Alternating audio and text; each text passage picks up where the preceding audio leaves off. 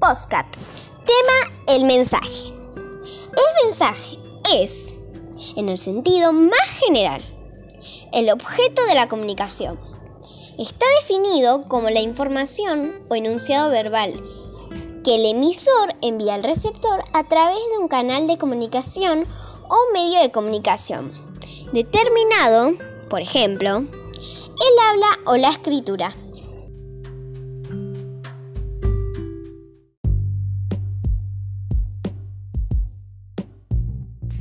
Una situación comunicativa, un emisor transmite un mensaje a un receptor.